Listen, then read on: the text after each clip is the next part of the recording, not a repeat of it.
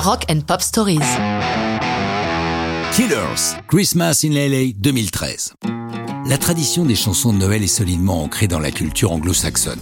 C'est particulièrement vrai depuis les années 30, où après la Grande Dépression, il fallait redonner le moral aux populations.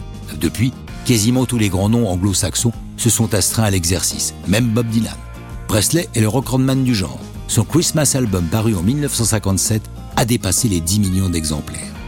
Depuis 2006, les petits gars de Las Vegas, les Killers, ont repris le flambeau de la chanson de Noël, mais sans grelot ni sapins enneigés.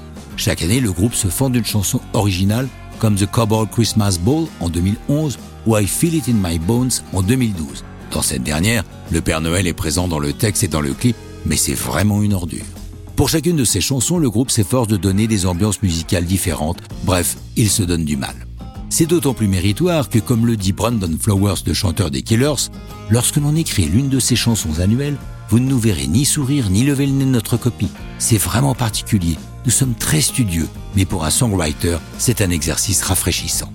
Christmas in LA est écrite conjointement par Brandon Flowers, Mark Stormer, le bassiste des Killers, et leur pote Taylor Goldsmith du groupe Dawes. On notera aussi qu'Irving Berlin est crédité le groupe lui ayant emprunté quelques vers de son immortel White Christmas. Chaque année, et Christmas in LA n'échappe pas à la règle, toutes les recettes générées par la chanson de Noël va à un organisme de lutte contre le sida, le Product Red, qui lutte contre le HIV dans huit pays d'Afrique.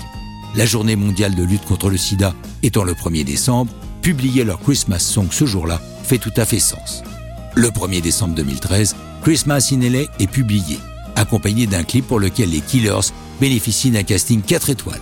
Le héros est joué par Owen Wilson avec une apparition du mythique Harry Dean Stanton.